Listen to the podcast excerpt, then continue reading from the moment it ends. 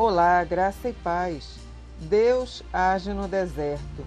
Isaías 48, 20 e 21 diz: Não tiveram sede quando ele os conduziu através dos desertos.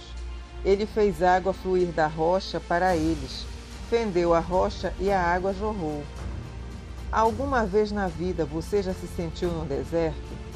Nenhuma sombra amena para curar as aflições da alma ou as dores do corpo ninguém para conversar, nenhum amigo para consolar seu coração?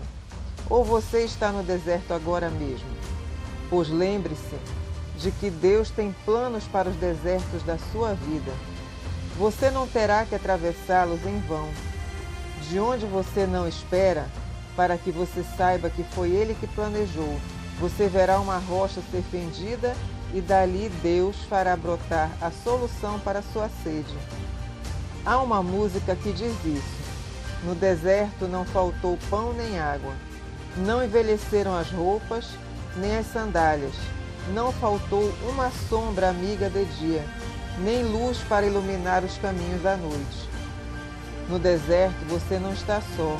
Deus está ali para realizar seu propósito em sua caminhada e lhe dar suprimento de fé até você chegar a Canaã.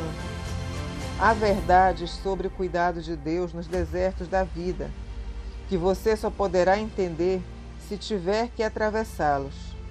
Quando se sentir num deserto, lembre-se de que Deus tem um propósito para os desertos do seu viver.